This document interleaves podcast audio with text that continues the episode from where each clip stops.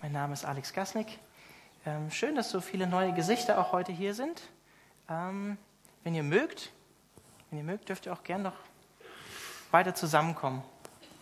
Nur wenn ihr mögt. Ja. Ist ja auch die Freiheit, hinten zu sitzen. Aber es ist schöner, wenn wir zusammensitzen. Ich bete am Anfang noch, während ihr euch umsetzt.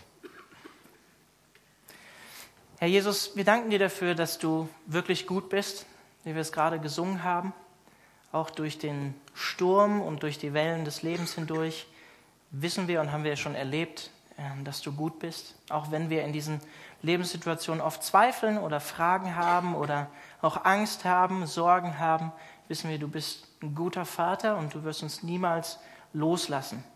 Danken dir dafür, dass wir zu dir gehören, Jesus, und dass du uns erkauft hast durch dein Blut dass wir dir gehören und dass du ja, uns kennst mit allem, was in uns ist, mit allem, was wir auch an Nöten und Sorgen haben in unserem Leben, mit allem, was wir brauchen. Danke dir, Jesus, dass du jedes Haar kennst auf unserem Haupt, dass es gezählt ist und ähm, ja, dass du uns besser kennst als wir selbst.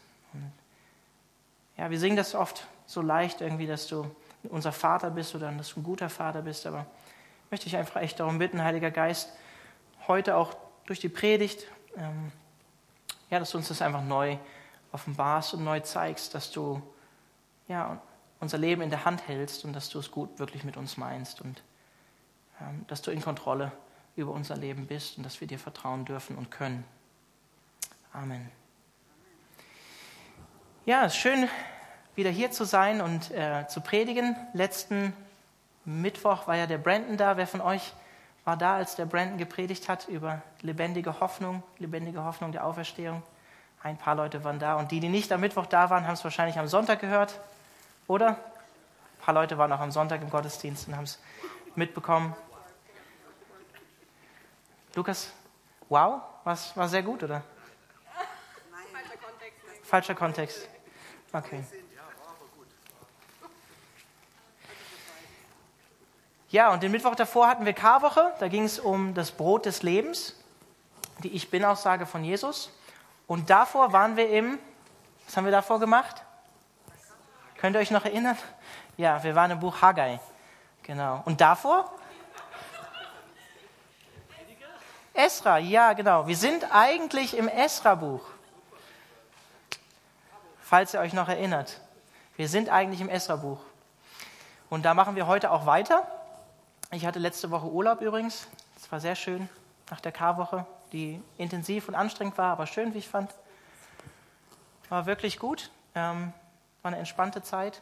Ihr könnt übrigens wirklich, wenn ihr an, an meine Familie denkt, wirklich für mich und meine Frau beten.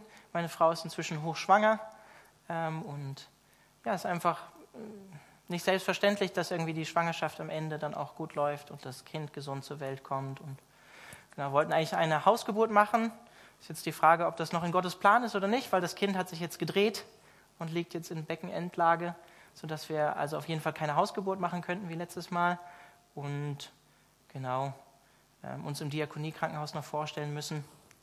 Und ähm, ja, im aktuellen Stand eigentlich äh, ein Kaiserschnitt dann notwendig wäre, aber Gott kann ja auch noch schenken, dass sich das Kind dreht oder dass eine Geburt dann auch so im Krankenhaus möglich wäre. Das liegt in Gottes Hand, aber einfach für euch zur Info, dass ihr daran denkt, dass ihr dafür betet, dass es eine gute Geburt wird. Wo ist denn der Hendrik? Ist der Hendrik da? Hendrik Salman ist gar nicht auch da. Der Hendrik Salman, der, der ist sonst oft öfter am Beamer, auch aus dem Mittwochsgottesdienst. Der war auch gerade beim Gemeindegebet. Seine Frau ist auch hochschwanger, könnt ihr auch für beten, dass die Geburt gut verläuft. Ja, wir waren zuletzt in Esra 4 und da wollte ich gerne eigentlich anfangen. Wenn ihr eine Bibel dabei habt, könnt ihr das Buch Esra aufschlagen. Ähm, wir predigen jetzt hier im Alten Testament aus der Schlachterübersetzung. Ich lese euch einfach mal nochmal den letzten Vers aus Kapitel 4 vor, Vers 24. Damals hörte das Werk am Haus Gottes in Jerusalem auf und es kam zum Stillstand bis in das zweite Jahr der Regierung des Königs Darius von Persien. Also es gab einen Baustopp das haben wir, könnt ihr euch noch daran erinnern, haben wir auch im Haggai-Buch öfter mal besprochen, warum das war. 520 vor Christus war das. Und Gott sendet dann zwei Menschen, zwei Propheten, die äh, Propheten Sacharja und den Propheten Haggai. Und wir haben die vier Predigten uns angeschaut im Haggai-Buch. Kleiner Prophet, fast einer der kürzesten, nur Obadja ist kürzer. Aber ich finde, diese zwei Kapitel, die sind schon sehr intensiv. Und ich kann euch nur ermutigen, euch die Predigten zur Haggai auch nochmal anzuhören, weil sie haben jetzt hier genau perfekt in den Kontext gepasst. Die Arbeit am Tempel hat 537 vor Christus begonnen und wurde relativ zeitnah wieder eingestellt. Das heißt, die Arbeit am Tempel hat 15 bis 17 Jahre, wir wissen es nicht so genau, geruht. Und wir wissen warum. Ihr könnt euch noch daran erinnern. Haggai, falsche Prioritätensetzung des, des Volkes war der Grund. Wir wollten lieber ihr eigenes Haus bauen, als Gottes Haus bauen. Und es ist einfach so gut zu wissen, dass wir einen geduldigen Gott haben, oder? Der 15, 17 Jahre wartet auf uns und ähm, ja, so gnädig ist dann auch am Ende nach 15, 17 Jahren, ähm, ja, zwei Propheten zu senden, die das Volk Gottes einfach wieder auf den richtigen Weg bringen sollten. Und wir haben auch gesehen, dass das Volk in Haggai eine falsche ähm, Perspektive hatte, eine falsche Erwartung. Ähm, und die, die haben klein angefangen mit dem Tempel. Ähm, der sah nicht so schön aus, der war nicht so schön wie der alte Tempel. Ähm, und die finanziellen Mittel waren auch nicht da, um ihn schöner zu machen. Und Haggai hat sie ermutigt, trotzdem dran zu bleiben. Und da waren auch falsche Erwartungen beim Volk, eine falsche Erwartungshaltung. Wir erinnert euch an Kapitel 2 von Haggai, wo es darum ging, dass die Leute dachten, jetzt wo wir den Tempel wieder bauen und in dem Sinne Gott gehorsam sind, ähm, dann tun wir ja was Heiliges, aber diese, diese heilige Arbeit am heiligen Tempel, die schafft keine heiligen Leute. Und äh, Haggai hat die Leute herausgefordert und gesagt, ey, es geht nicht nur um ein verändertes Handeln von euch, dass ihr den Tempel baut, sondern es geht vielmehr darum, dass ihr wirklich von Herzen umkehrt zu mir und von Herzen diese Arbeit tut und ja, mich an erste Stelle setzt in eurem Leben. Und trotz alledem, dass die ja, falsche Prioritätensetzung da war, die sie dann geändert haben und umgekehrt sind und das Haus dann drei Wochen später angefangen haben wieder zu bauen, trotz dieser falschen Perspektive, die, die da war beim Volk, trotz der falschen Erwartungshaltung, die da war, trotz der unnötigen Angst, die auch da war. Wir haben am Ende von Kapitel 2 gesehen, dass Zerubabel der der Statthalter von ähm, Juda war, ermutigt wurde von Gott, keine Angst zu haben vor den umliegenden Völkern, dass Gott ähm, Gericht halten wird an den umliegenden Völkern und dass er einfach treu seiner Aufgabe nachgehen soll, die er ihm anvertraut hat, und zwar den, den Tempel zu bauen, das Haus Gottes zu bauen.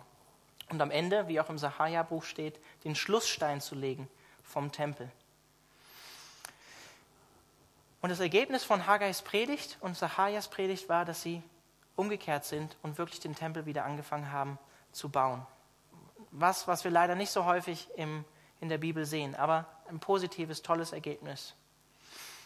Ja, und nach so langer Pause im Esra-Buch war mein Gedanke heute, dass wir doch am besten gleich zwei Kapitel machen. heute. Ja, zwei Kapitel. Der Predigtitel ist heute Gott ist alles möglich oder Gott sind alle Dinge möglich. Von daher ich habe auch Glauben, dass wir zwei Kapitel heute schaffen. Ist ja nicht so lang, genau. Ja, dann lass uns anfangen. Die ersten zwei Verse von Kapitel 5. Wir wollen heute Kapitel 6 dann abschließen. Die Propheten aber, der Prophet Haggai und Sacharja, der Sohn Idos, weissagten den Juden, die in Juda und in Jerusalem lebten, im Namen des Gottes Israels, weissagten sie ihnen. Da machten sich Zerubabel, der Sohn Shealtiels, und Jeschua, der Sohn Josadaks, auf und fingen an, das Haus Gottes in Jerusalem zu bauen, und mit ihnen die Propheten Gottes, die sie unterstützten. Hier sehen wir wieder das, was wir auch in Haggai gesehen haben. Die Reformation beginnt mit der israelischen Leiterschaft. Gott spricht sie im Haggai-Buch zuerst an und sagt, hey, eure Prioritäten sind falsch und als sie dann ihre Prioritäten ändern, am Ende von Kapitel 1 in Haggai, fängt auch das Volk an, wieder die Prioritäten in ihrem Leben wieder richtig zu setzen. Und wir haben auch gesehen, in Haggai, durch Haggai und Sacharja sendet Gott sein Wort durch ganz einfache Menschen. Gott gebraucht ganz einfache Menschen. Er benutzt die Predigt von Sacharja und von Haggai, um außergewöhnliche Dinge zu tun. Und ich weiß nicht, wie es euch oft geht. Wir haben oft irgendwie manchmal, wenn wir die Bibel lesen, wenn wir das Neue Testament lesen, wenn wir die Wunder sehen, die Jesus getan hat oder die Apostel getan haben, dann haben wir oft manchmal so eine hohe Erwartungshaltung an Gott, die auch manchmal nicht schlecht ist, die zu haben oder Glauben zu haben. Aber Gott tut häufig, wenn wir die Bibel lesen und diese Geschichte lesen, die Geschichte, die Gott geschrieben hat in dieser Zeit und auch noch schreibt, dass Gott außergewöhnliche Dinge tut durch ganz gewöhnliche Menschen und ganz gewöhnliche Menschen, Menschen wie dich und mich dazu gebraucht, um außergewöhnliche Dinge zu tun, göttliche Dinge zu tun. Und, ja, es ist eine harte Nachricht, aber die wenigsten Christen wachsen geistlich durch Nichtstun. Wenn wir kein Gebet haben, wenn wir die Bibel nicht lesen, wenn wir keine Gemeinschaft mit anderen Christen haben, dann, dann werden wir auch nicht geistlich wachsen. Und genauso ist es hier auch mit dem, mit dem Tempel. Der baut sich nicht von alleine. Um den Tempel zu bauen, da müssen wir was tun. Da müssen wir hart dran arbeiten, in Zusammenarbeit mit Gott, der seinen Segen natürlich schenkt. Und ein Stück weit ist es auch heute Abend, ihr habt euch auf den Weg gemacht, ihr seid heute Abend hier, hört die Predigt, hört aus Gottes Wort, singt Gott Lobpreislieder, habt Gemeinschaft miteinander. Das sollte euch, ich hoffe, das tut es, das sollte euch im, im Glauben stärken. Das ist, wie Paulus sagt in 1. Korinther 3, äh, Bau am geistlichen Tempel, was wir gerade hier jetzt machen. Und ich hoffe, ihr seid angekommen und ihr hört zu und könnt zuhören. Auch zwei Kapitel. Hoffentlich. Ja. Verse 3 bis 5. Zu jener Zeit kam Tatnai zu ihnen, der Statthalter jenseits des Stromes, und Seta Bosnai und ihre Genossen, und sie sprachen zu ihnen, wer hat euch befohlen, dieses Haus zu bauen und diese Mauer zu vollenden? Darauf sagten wir ihnen äh, die Namen der Männer, die diesen Bau führten. Aber das Auge ihres Gottes war auf die Ältesten der Juden gerichtet, sodass ihnen nicht gewährt wurde, bis die Sache Darius vorgelegt und danach ein Brief mit seiner Antwort zurückgekommen wäre. Also erstmal, erste Anfechtung gab es in Esra 4, sodass sie entmutigt waren durch die Samaritaner, das Mischvolk, was schon äh, dort oder noch dort gelebt hatte. Und sie waren entmutigt und haben die Arbeit eingestellt für 15 bis 17 Jahre am Tempel. Sie fangen jetzt gerade wieder an und was passiert? Direkt gleich wieder Widerstand, wie wir in Vers 3 lesen. Tatnai, der Statthalter jenseits des Stromes, also jenseits des Euphrats. Übrigens auch eine Person, die historisch belegt ist, um 502 nach, äh, vor Christus, nicht nach Christus, vor Christus. Also gleich Widerstand gegenüber dem Volk Gottes wieder auf höherer politischer Ebene. Und dieser Tatnai, der war wahrscheinlich also verantwortlich für ganz Syrien, für Palästina und unter anderem auch halt für Israel. Und dieser Seta Bosnai war wahrscheinlich seine Assistenz oder sein, sein Stellvertreter. Aber wir sehen hier, das Volk setzt die Prioritäten richtig, sie fangen wieder an, den Tempel zu bauen und gleich gibt es wieder Widerstand und Anfechtung. Wenn auch wesentlich gemäßigter und wesentlich differenzierter, wie ihr gleich noch sehen werdet, wenn wir weiterlesen. Aber Anfechtung und Widerstand, auch in unserem geistigen Leben, das kann uns schnell entmutigen, aber es kann uns auch zeigen, wenn wir uns auf den Weg machen und neu anfangen mit Gott, ähm, dass wir auf dem richtigen Weg sind. Es muss nicht immer heißen, nur weil wir Anfechtungen, Probleme, Widerstände, Sorgen, Nöte in unserem Leben haben, vielleicht sogar Geldsorgen, muss das nicht heißen, dass ähm, der Segen Gottes nicht auf unserem Leben liegt. Ja? Kann ich dich nur ermutigen? Ich finde immer, das beste Beispiel ist einfach Jesus Christus oder die Apostel, die nach dem Maßstab der Welt einfach nicht erfolgreich unbedingt waren. Oder sagen wir mal so, Jesus war erfolgreich in seiner Niederlage, oder? Er ist gestorben, aber auferstanden natürlich, ja? in den Himmel gefahren. Aber auch die ersten Christen, die wirklich für ihren Glauben gelitten haben und gestorben sind. Und auch heute leiden noch viele Leute für ihren christlichen Glauben in dieser Welt und sterben auch für ihren Glauben. Rein nach weltlichem Maßstab ist es nicht unbedingt erfolgreich. Aber Widerstand, Anfechtung, das muss nicht immer unbedingt heißen, dass wir auf dem falschen Weg sind, sondern es kann im Gegenteil heißen, freut euch, ihr seid auf dem richtigen Weg. Ihr seid auf dem Weg der Nachfolge mit Jesus Christus. Karwoche. Der richtige Weg bedeutet, radikal hingegeben zu sein an Gott, an Jesus. Nachfolge wirklich zu leben, Jüngerschaft wirklich zu leben. Und das ist nicht immer der leichteste Weg. Wenn Jesus zu uns sagt, wir sollen unser Kreuz auf uns nehmen und ihm nachfolgen, dann ist, hört sich das nicht unbedingt einfach oder leicht an oder natürlich. Und ihr alle kennt hoffentlich Epheser 6, wo es heißt, wir sollen stark und mutig sein in geistlicher Anfechtung und uns auf die Kraft Gottes verlassen. Und unser Kampf ist eben nicht mehr gegen Fleisch und Blut, sondern gegen die Mächte und Gewalten der Finsternis, die wir so mit unseren Augen nicht sehen können. Vielleicht erinnert ihr euch auch noch an Sacharja 3, wo der hohe Priester ähm, vor Gott stand und der Teufel kam und ihn verklagt hat, angeklagt hat. So etwas Ähnliches sehen wir hier wieder mit dem gesamten Volk, dass sie einfach herausgefordert sind und angefochten sind. Meiner Meinung nach steht dahinter auch eine geistige Dimension.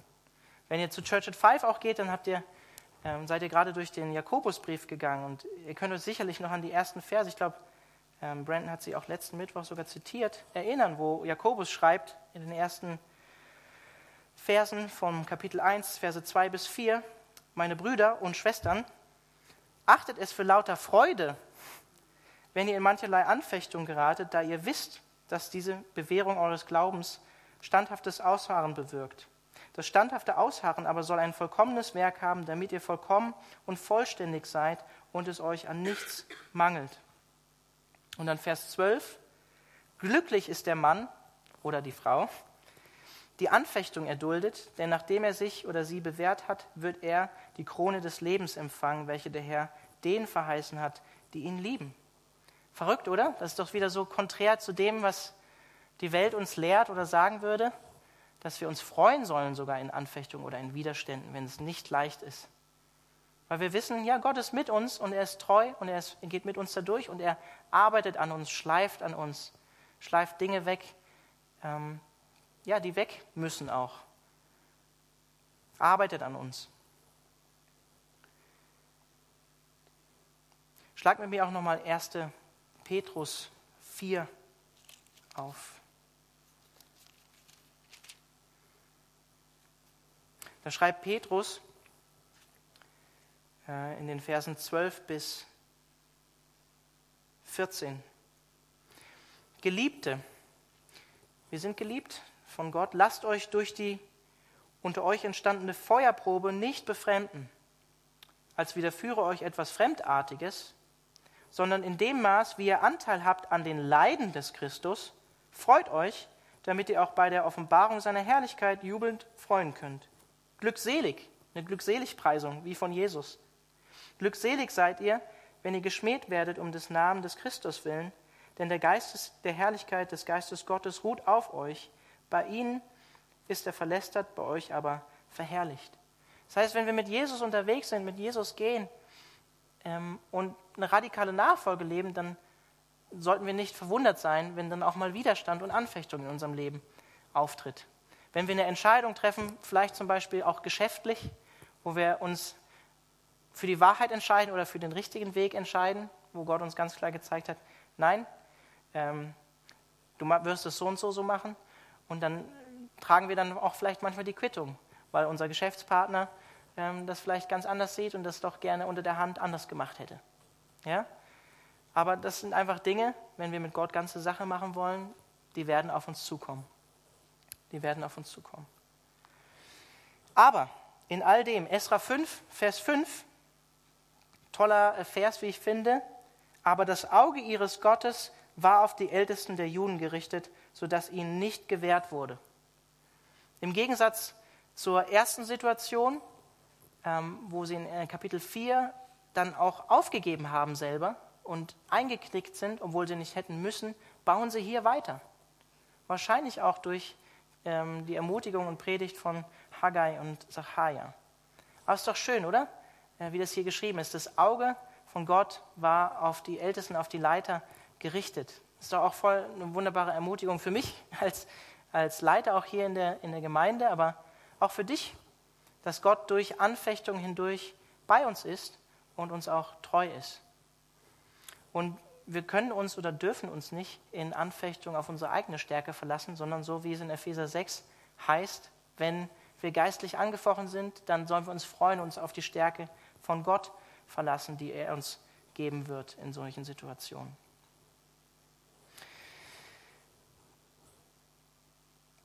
Zu den nächsten Versen, ab Vers 6. Einfach ein Hintergrundwissen für euch. Esra 4, Vers 8 bis Esra 6, Vers 18 ist komplett in Aramäisch verfasst. Also nicht in Hebräisch, sondern in Aramäisch. Und auch Esra 7, Verse 12 bis 26. Aramäisch war damals sozusagen die Diplomatensprache oder die Amtssprache äh, im persischen oder westlichen persischen Reich. Die ähm, ja, Lingua Franca, wie man sagen würde. Und der Wechsel vom Hebräischen ins Aramäische dient hier meiner Meinung nach, und da sind auch einige Ausleger der gleichen Meinung, als literarisches Stilmittel, um die Glaubwürdigkeit und die Authentizität von dem, was hier berichtet wird, zu untermauern. Das einfach als, als Hintergrundwissen für euch. Esra 5, Verse 6 bis 17. Folgendes aber ist die Abschrift des Briefes, den Tatnai, der Statthalter jenseits des Stromes, und Seta Bosnai und ihre Genossen, die, die Aphasachiter, die jenseits des Stromes waren, an den König Darius geschickt haben. Sie sandten ihm einen Bericht, darin war Folgendes geschrieben. Dem König Darius allen Frieden. Dem König sei zur Kenntnis gebracht, dass wir in die Provinz Juda zu dem Haus des großen Gottes gekommen sind. Es wird mit schön gehauenen Steinen, gehauenen Steinen gebaut und man legt Balken in die Wände. Und dieses Werk wird mit Eifer betrieben und geht mit gutem Gelingen unter ihrer Hand voran.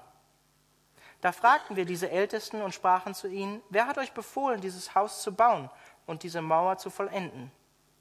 Wir fragten sie auch nach ihren Namen, um sie dir mitzuteilen, und wir haben die Namen der Männer, die ihre Obersten sind, aufgezeichnet. Sie aber gaben uns Folgendes zur Antwort. Wir sind Knechte des Gottes des Himmels und der Erde und bauen das Haus wieder auf, das vor vielen Jahren gebaut worden war, das ein großer König von Israel gebaut und vollendet hat. Aber als unsere Väter den Gott des Himmels erzürnten, gab er sie in die Hand Nebukadnezzars, des Königs von Babel, des Chaldeas. Der zerstörte dieses Haus und führte das Volk hinweg nach Babel. Aber im ersten Regierungsjahr des Kyros, des Königs von Babel, befahl der König Kyros, dieses Haus wieder aufzubauen.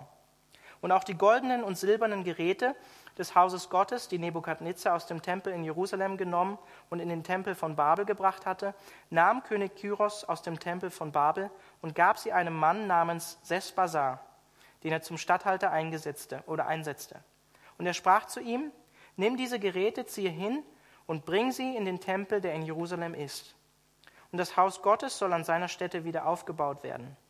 Da kam dieser Sesbazar und legte den Grund für das Haus Gottes in Jerusalem. Und seit jener Zeit und bis jetzt baut man daran. Es ist aber noch nicht vollendet. Und nun, wenn es dem König gefällt, so lasse er im Schatzhaus des Königs, das dort in Babel ist, nachforschen, ob wirklich vom König Kyros befohlen worden ist, dieses Haus Gottes in Jerusalem aufzubauen. Und der König sende uns seine Entscheidung darüber. Also wieder viel Geschichte, ein geschichtliches Dokument, sogar was wir hier sehen, was wir hier lesen müsst ihr euch vorstellen, auch in so einer Zeit, ähm, oder gerade auch in der Zeit, der Darius war noch gar nicht so lange König. Und so ein äh, Thronwechsel bei so einem riesigen Reich wie dem Persischen Reich und auch das Babylonische Reich war schon ein großes Reich. Ähm, da gibt es auch viel unruhige Zeiten oder Leute, die auch gerne König wären. Der eine bringt den anderen um und so weiter und versucht aufzusteigen. Also eine unruhige Zeit. Und wahrscheinlich, ich vermute mal, dass dieser Tatnai der auch eingesetzt war ähm, jenseits des Euphrat, also für eine große Region, einfach weitere Unruhen wahrscheinlich vermeiden wollte. Wir wissen es nicht genau, aber könnte sein.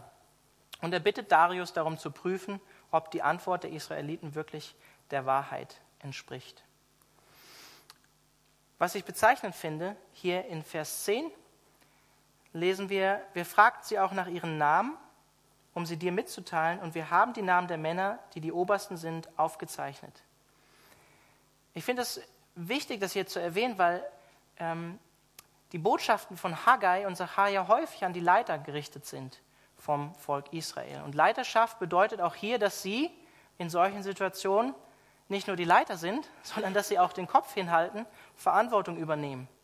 Haggais Botschaften, wie gesagt, die waren in erster Linie an die Leiter von Israel gerichtet, dann auch an das Volk.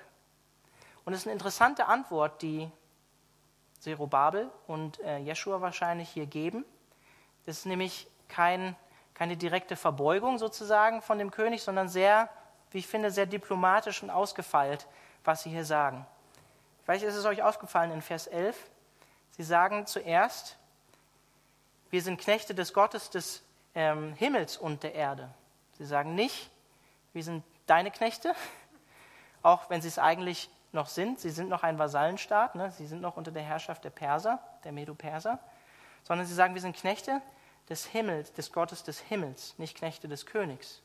Mit anderen Worten, durch die Blume gesagt, ähm, wir stehen erstmal unter Gott und dann unter unserem Gott und dann stehen wir unter dir. Wir müssen, wie es in der Apostelgeschichte heißt, wie es die Apostel sagen bei der Verkündigung, wir müssen Gott mehr gehorchen als den Menschen. Und dennoch wählt er hier oder wählen Sie hier diplomatische Worte. Ja, Sie sprechen hier nicht von ähm, Yahweh zum Beispiel, sondern Sie sprechen vom Gott des Himmels. Und es ist ganz interessant, wenn man sich äh, die Gottheiten im, aus Persien anschaut, da gibt es einen Gott oder einen Hauptgott, der heißt Ahura Mazda und das heißt der Gott des Himmels. Also sehr parallel zu dem, wie Sie hier den Gottesnamen wählen. Und dann sprechen sie auch nicht von Salomo, der den Tempel, den ersten Tempel gebaut hat, sondern von einem großen König, der diesen Tempel gebaut hat. Und in Vers 14 lesen wir von Sesbazar. Die meisten von euch waren, oder einige von euch waren sicherlich nicht dabei, als wir durch Kapitel 2 gegangen sind von Esra. Aber Sesbazar, das betont wahrscheinlich die Loyalität gegenüber dem König Darius, weil Sesbazar war wahrscheinlich oder höchstwahrscheinlich der Name von Zerubabel, also dem Statthalter von Juda. Wahrscheinlich. Es gibt auch andere Meinungen dazu, aber wahrscheinlich war es der babylonische Name von Zerubabel. Aber Zerubabel und Jeschua, die waren gute Leiter. Und das muss man hier auch betonen in den Versen 11 bis 16. Sie kennen ihre eigene Geschichte. Sie wissen, was sie antworten sollen. Sie kennen ihre Vergangenheit und wissen, was da passiert ist. Sie wissen in Vers 12, warum sie in Gefangenschaft geraten sind in, durch Babylon, durch Ungehorsam nämlich. Und es ist auch ganz interessant, dass sie sagen, ihr Gott, also der Gott Jahwes, der Gott des Himmels und der Erde, der hat sie in die Hand von Nebukadnezar gegeben.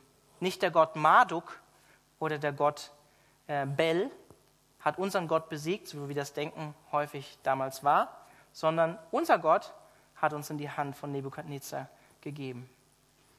Und dann in Vers 13 äh, ganz klar die Antwort, hey, ähm, lieber Tatnai, lieber Seta Bosnai, interessanter Name, oder? Wäre eigentlich ein cooler Zweitname für unser zweites Kind. Nein, Spaß. Das war ein Spaß, gell? Seta Bosnai Gasnik. Ja. Hört sich nicht so gut an, gell? Aber Vers 13, ganz klare Antwort, hey, euer eigener erster König eigentlich, Kyros, der hat uns den Befehl gegeben, den Tempel wieder aufzubauen. Und das wird dann geprüft. Esra 6, Verse 1 bis 5. Da befahl der König Darius, dass man im Urkundenhaus nachforschen solle, wo die Schätze von Babel aufbewahrt wurden. Da fand man in Achmeta, in der Königsburg in der Provinz Medien, die in der, Königs, die in der Provinz Medien liegt, eine Schriftrolle, Darin war folgende Denkwürdigkeit niedergeschrieben. Im ersten Jahr des Königs Kyros befahl der König Kyros betreffs des Hauses Gottes in Jerusalem, das Haus soll wieder aufgebaut werden als eine Stätte, wo man Opfer darbringt. Sein Grund soll tragfähig sein, seine Höhe 60 Ellen und seine Breite auch 60 Ellen. Drei Lagen Quadersteine und eine Lage neuer Balken. Und die Kosten sollen vom Haus des Königs bestritten werden. Dazu soll man die goldenen und silbernen Geräte des Hauses Gottes, die Nebukadnezar aus dem Tempel in Jerusalem weggenommen und nach Babel gebracht hat, zurückgeben, damit sie wieder in den Tempel in Jerusalem an ihren Ort gebracht werden. Und du sollst sie im Haus Gottes niederlegen. Also im Prinzip das, was wir in Esra 1 gelesen haben, leicht abgewandelt. Hier ist sogar genau angegeben, wie groß der Tempel sein soll oder wie die ersten drei Schichtungen sein sollen. Übrigens das Holz, was da wieder aufgeschichtet wird, wahrscheinlich als Schutz vor vor Erdbeben oder so. Aber genau das, was wir eigentlich in Esra 1 gelesen haben, Gott legt dem König Kyros aufs Herz, sie sollen wieder in ihr Land ziehen und den Tempel bauen. Genau das, was wir in Esra 1 lesen. So, jetzt dürft ihr euch gerne anschnallen für die nächsten Verse, weil ich finde, die sind ähm, doch schon recht heftig. Jetzt sagt Darius dem Tatnai und dem Seta Bosnai, so haltet euch nun fern von dort, du Tatnai, Statthalter jenseits des Stromes, und du, Seta Bosnai, und eure Genossen, die, Apharasach, die Aphasachita, Mensch, die ihr jenseits des Stromes seid. Lasst sie arbeiten an diesem Haus Gottes. Der Statthalter von Juda und die Ältesten der Juden sollen das Haus Gottes an seiner Stätte wieder aufbauen. Auch ist von mir befohlen worden, wie, wie ihr diesen Ältesten Judas behilflich sein sollt, damit sie dieses Haus Gottes bauen können. Man soll aus den Gütern des Königs von den Steuern jenseits des Stromes diesen Leuten die Kosten genau erstatten, damit sie nicht behindert werden. Und was sie benötigen an jungen Stieren oder Widdern oder Lämmern als Brandopfer für den Gott des Himmels oder an Weizen, Salz, Wein und Öl, das soll ihnen nach Angabe der Priester in Jerusalem täglich gegeben werden, ohne Verzug damit sie dem Gott des Himmels Opfer ähm, lieblichen Geruchs darbringen und für das Leben des Königs und seiner Söhne beten. Es ist auch von mir Befehl gegeben worden, dass wenn irgendein Mensch dieses Gebot übertritt, man von seinem Haus einen Balken nehmen, ihn daran hängen und töten soll, und sein Haus soll deswegen zu einem Misthaufen gemacht werden. Der Gott aber, der seinen Namen dort wohnen lässt, stürze alle Könige und Völker, die ihre Hand ausstrecken werden, diesen Erlass zu übertreten, indem sie dieses Haus Gottes in Jerusalem zerstören. Ich, Darius, habe dies befohlen, es soll genauso ausgeführt werden. Ist ja schon krass, oder? Wie Gott hier ja einfach sich zu seinem Volk stellt und einfach seine Treue ähm, beweist und auch eine eindeutige und klare Antwort ähm, von Darius hier gegeben wird, die Gottes Souveränität, wie wir auch schon in Esra 1 gesehen haben, betont und auch Gottes Treue in, in dieser Anfechtung und durch diesen Widerstand hindurch. Sie hätten jetzt echt entmutigt sein können, ne, dass jetzt noch eine höhere politische Autorität, nicht nur die Samaritaner, dieses Mischvolk, was da irgendwie schlechte Worte oder irgendwie ähm, Ratgeber gesucht hat, die ähm, sich gegen äh, die Juden ausgesprochen haben, sondern sogar ein großer Statthalter kommt hier und ähm, ja, bedroht schon wieder die Arbeit am Tempel.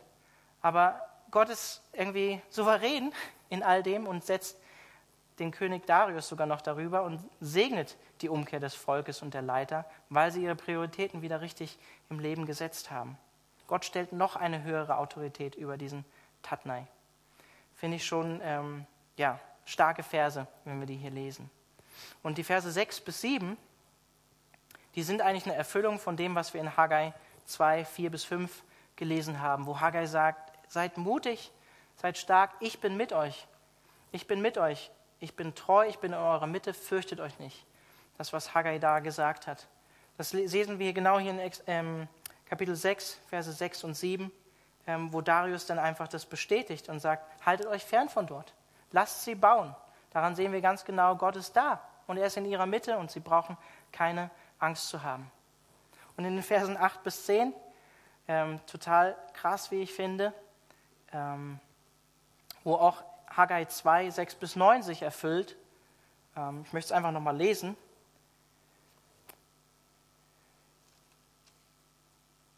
Haggai 2, Verse 6 bis 9. Denn so spricht der Herr der Herrscher, noch einmal, eine kurze Weile werde ich den Himmel und die Erde erschüttern, das Meer und das trockene Land, und ich werde auch alle Heidenvölker erschüttern, und das Ersehnte oder das Kostbare der Heidenvölker wird kommen, und ich werde dieses Haus mit Herrlichkeit erfüllen, spricht der Herr der Herrscher. Mein ist das Silber und mein ist das Gold, spricht der Herr der Herrscher.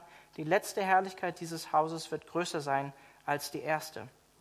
Also genau eine Erfüllung von dem, was Haggai eigentlich schon prophezeit hat.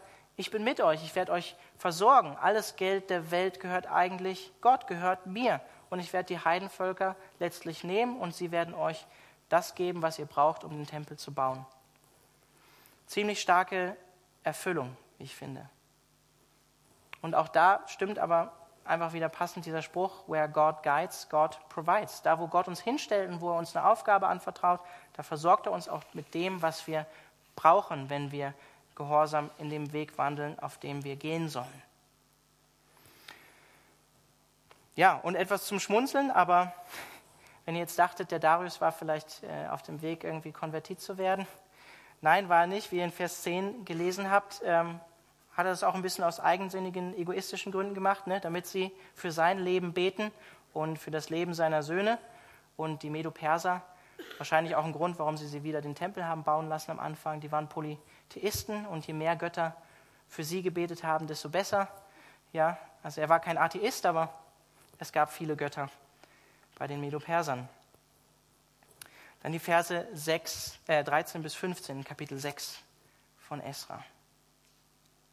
Da befolgten Tatnai, der Statthalter, jenseits des Stromes, und Setabosnai und ihre Genossen genau den Befehl, den der König Darius gesandt hatte. Also es wird umgesetzt. Und die Ältesten der Juden bauten weiter, und es gelang ihnen durch die Weissagung der Propheten Haggai und Sacharja, des Sohnes Idus, so bauten sie und vollendeten es nach dem Befehl Gottes Israels und nach dem Befehl des Kyros und des Darius und des Arthasasta, der Könige von Persien. Sie vollendeten aber dieses Haus am dritten Tag des Monats Adar. Das war im sechsten Jahr der Regierung des Königs Darius. Also, Tatnai hört auf das, was Darius befohlen hat. Wäre auch unklug gewesen, das nicht zu tun. Das, was ihr übrigens da gelesen habt, mit dem Balken aus dem Haus nehmen und daran hängen, das ist Kreuzigung. Haben schon die Perser angefangen, die wussten schon, was das heißt. So ist Christus, wie ihr wisst, gestorben auch. Und das, was wir hier lesen, diese vier Verse, fünf Verse, sind ein starkes geschichtliches Ereignis. Denn 70 Jahre bevor der Tempel zerstört wurde, 586 vor Christus, wird dieser Tempel jetzt wieder vollendet. Und zwar 516 vor Christus oder 515 vor Christus. Genau fertiggestellt. 70 Jahre nach der Zerstörung des Tempels, nach 20 Jahren Unterbrechung am Bau. Und auch hier wieder ähm, möchte ich einfach nochmal klar betonen und hervorheben, Gott gebraucht in Vers 14 Menschen, um seinen Willen auszuführen. Gott gebraucht die Leiterschaft des Volkes Israels, Gott gebraucht das Volk selbst, das gebaut hat, Gott gebraucht die Propheten Haggai und Sacharja. Und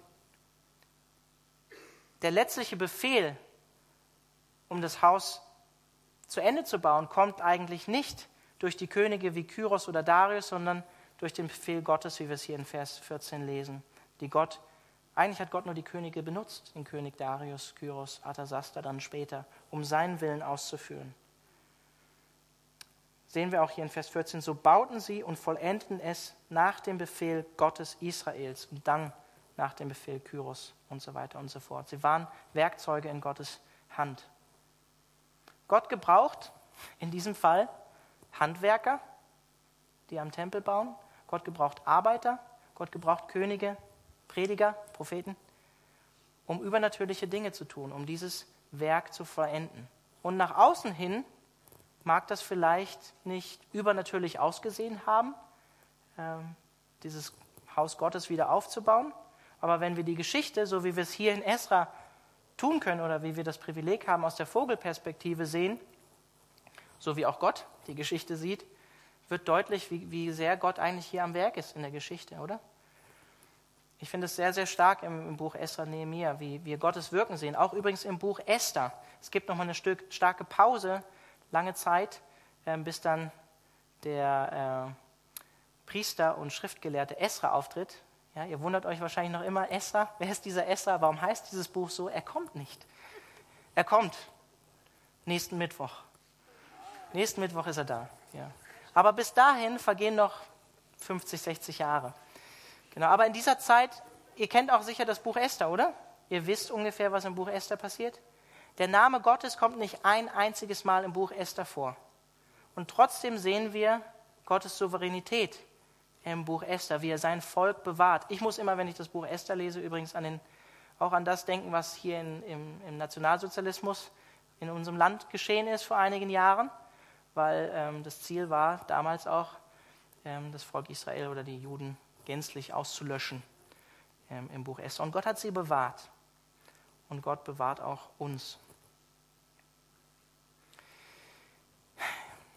Ich weiß nicht, wie es dir in deinem Gebetsleben geht. Mir geht es häufig so, aber oft beten wir zu Gott irgendwie, dass er doch ein Wunder tun möge für diese oder jene Person, der, die in irgendeiner schwierigen Lage ist. Und das ist auch okay, dass Gott ein Wunder tut. Aber ich glaube, oft hören wir dann nicht richtig hin, wenn wir beten oder mit Gott in Verbindung sind, wenn Gott uns dann deutlich machen will und sagt, hey, eigentlich will ich dich gebrauchen, dass du zu dieser Person hingehst und du dich dieser Person hingibst und du ein Segen für diese Person bist.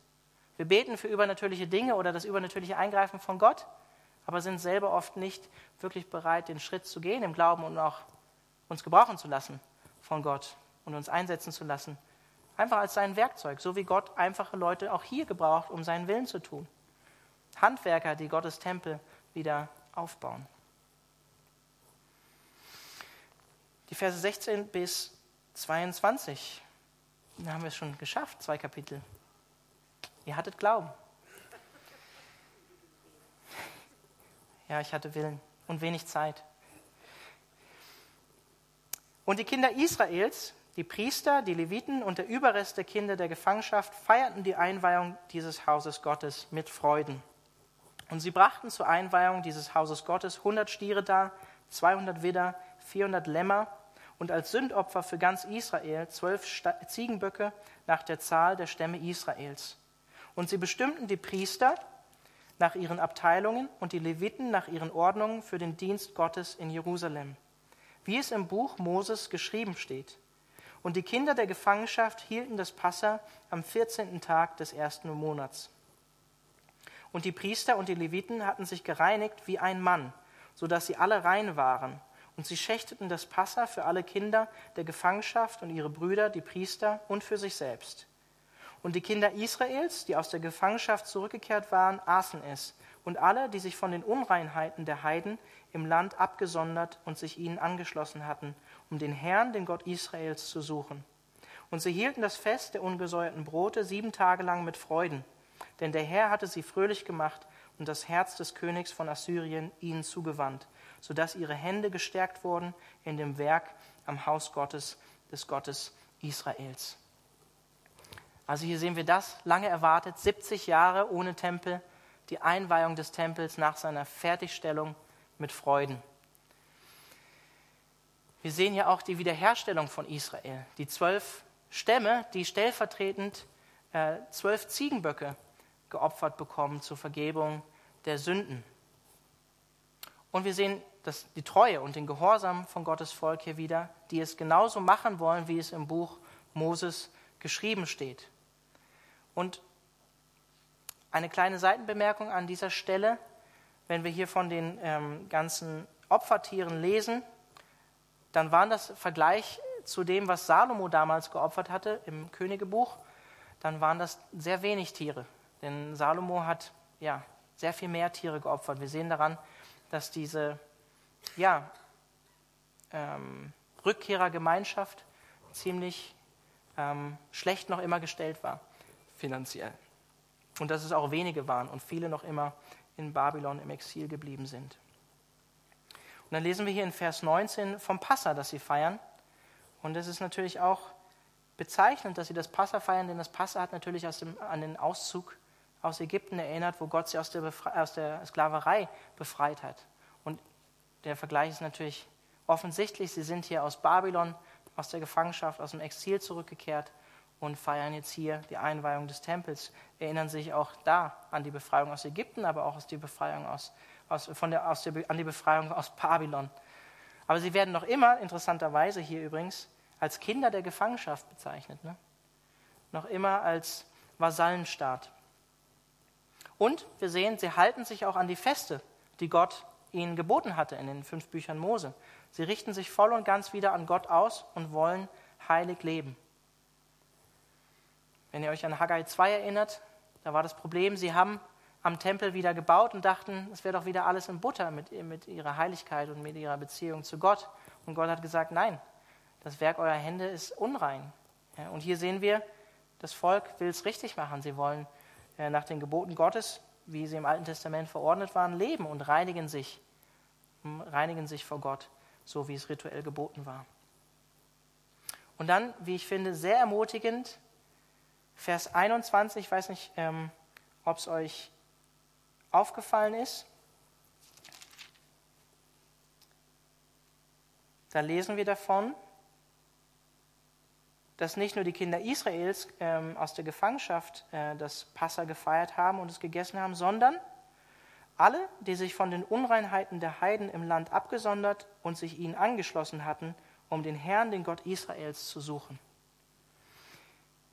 Finde ich sehr interessant, weil das heißt, dass vielleicht ähm, Juden, also die ärmere Bevölkerung, die war ja ähm, nicht unbedingt im Exil, die haben sie nicht mit nach Babylon verschleppt, die da geblieben sind, die sich vielleicht auch ähm, vermischt haben mit anderen Völkern dort und auch mit den, mit den religiösen Kulten, die es dort gab, vermischt haben. Da gab es einige, die sind wieder umgekehrt. Die waren ermutigt von dem, was sie gesehen haben, von der Treue, von den Leuten, die, die da ähm, Gott treu gewesen sind und den Tempel wieder aufgebaut haben. Und es meint vielleicht auch Leute, die sich wirklich, ähm, die konvertiert sind. Proselyten nennt man die, die sich dem jüdischen Glauben dann angeschlossen haben, die vorher vielleicht gar nichts damit zu tun hatten. Und das ist doch echt Ermutigung. Ich finde es ein echtes Zeugnis, weil wir sehen hier an dem Lebensstil und der Treue vom Volk Israel, die Gott treu sein wollen, an dem, was sie leben und was sie tun, dass es andere Menschen beeinflusst und sie dadurch Gott äh, näher bringen und sie für Gott sogar gewinnen. Schlag mal mit mir Matthäus 5 auf. Das ist die Bergpredigt. Da sagt Jesus über seine Jünger, über uns, über dich und mich, Ihr seid das Salz der Erde. Wenn aber das Salz fade wird, womit soll es wieder salzig gemacht werden? Es taugt nichts mehr, als dass es hinausgeworfen und von den Leuten zertreten wird. Ihr seid das Licht der Welt. Jesus sagt, ich bin das Licht der Welt. Ihr seid auch das Licht der Welt. Es kann eine Stadt, die auf einem Berg liegt, nicht verborgen bleiben. Man zündet auch nicht ein Licht an und setzt es unter den Scheffel, sondern auf den Leuchter, so leuchtet es allen, die im Haus sind. So soll euer Licht leuchten vor den Leuten, dass sie eure guten Werke sehen und euren Vater im Himmel preisen. Das ist auch Gottes Einladung und Ermutigung an dich und mich, unser Licht nicht unter den Scheffel zu stellen und mit dem Lebensstil, was wir leben, vor anderen Leuten, vor anderen Menschen, sie für Gott zu gewinnen. Natürlich durch Gottes Gnade. Schlag mit mir nochmal 1. Petrus 2 auf. Verse 11 bis 17. Und ich finde, das passt eigentlich auch sehr gut zu dem Babylon, in dem wir sind, hier diese Erde, bis das himmlische Jerusalem zu uns kommt. Da schreibt Petrus, Geliebte, finde ich immer sehr, sehr cool, diesen Begriff von Petrus. Du nicht? Ah, findest du, okay. Ja, ich finde Geliebte immer cool. Geliebte, ich ermahne euch als Gäste, und Fremdlinge, enthaltet euch der fleischlichen Begierden, die gegen die Seele streiten, und führt einen guten Wandel unter den Heiden, damit sie da, wo sie euch als Übeltäter verleumden, doch aufgrund der guten Werke, die sie gesehen haben, Gott preisen am Tag der Untersuchung. Ordnet euch deshalb aller menschlichen Ordnung unter, um des Herrn willen. Es sei dem König als dem Oberhaupt oder den Statthaltern als den Gesandten zur Bestrafung der Übeltäter und zum Lob derer, die Gutes tun. Denn das ist der Wille Gottes, dass ihr durch Gutes tun die Unwissenheit der unverständigen Menschen zum Schweigen bringt. Als Freie und nicht als solche, die die Freiheit als Denkmantel für Bosheit benutzen, sondern als Knechte Gottes. Er weist jedermann Achtung, liebt die Bruderschaft oder ja, das Geschwistersein, fürchtet Gott, ehrt den König.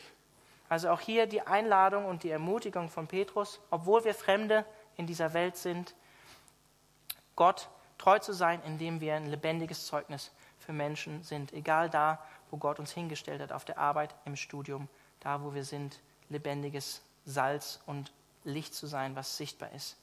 Erkannt zu werden an dem, was wir tun, um Menschen für Christus zu gewinnen. Und dann lesen wir in Vers 22 am Ende, dass sie natürlich feiern, dass sie sich freuen. Und es gibt diese Zeiten des Feierns und des Freuens. Und da sind wir jetzt eigentlich auch angelangt nach der Karwoche und nach Ostern. Und das werden wir auch in der Gemeinde tun.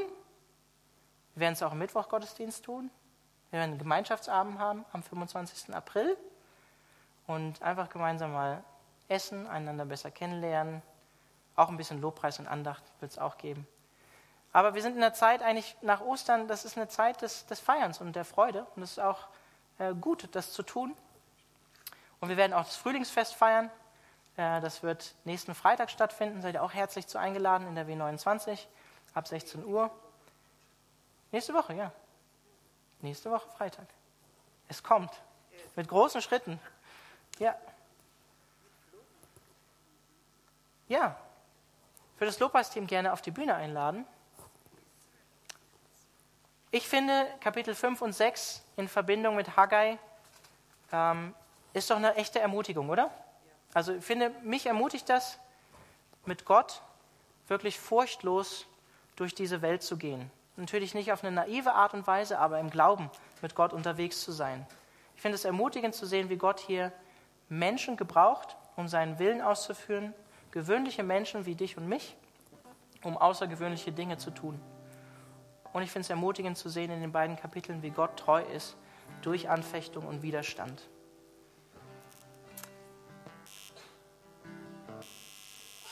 Gottes Auge, das Auge unseres Gottes ist auch auf dich und mich gerichtet.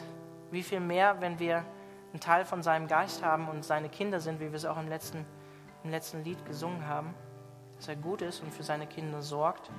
Und wir sehen hier auch, auch wenn die Umstände irgendwie unmöglich erscheinen, wie wir es rein menschlich, aus einer menschlichen Perspektive sehen würden in Esra, wo sie gleich wieder auch entmutigt werden, Gott sind alle Dinge möglich.